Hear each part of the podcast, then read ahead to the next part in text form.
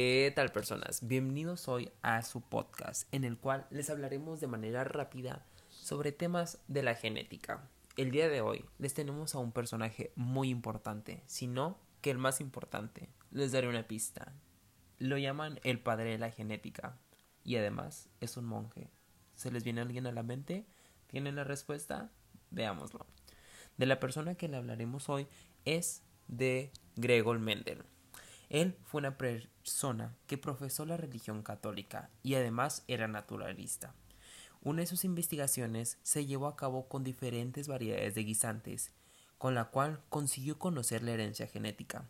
Eso fue duro y difícil de conseguir, ya que él empezó estudiando ratones. Con el tiempo empezó a estudiar abejas y terminó estudiando con plantas.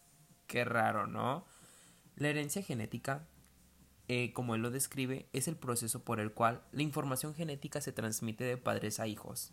Es por esto que los miembros de la misma familia tienden a tener características similares. Por ejemplo, tú puedes tener la nariz de tu papá, los ojos de tu mamá y los labios de tu abuelito.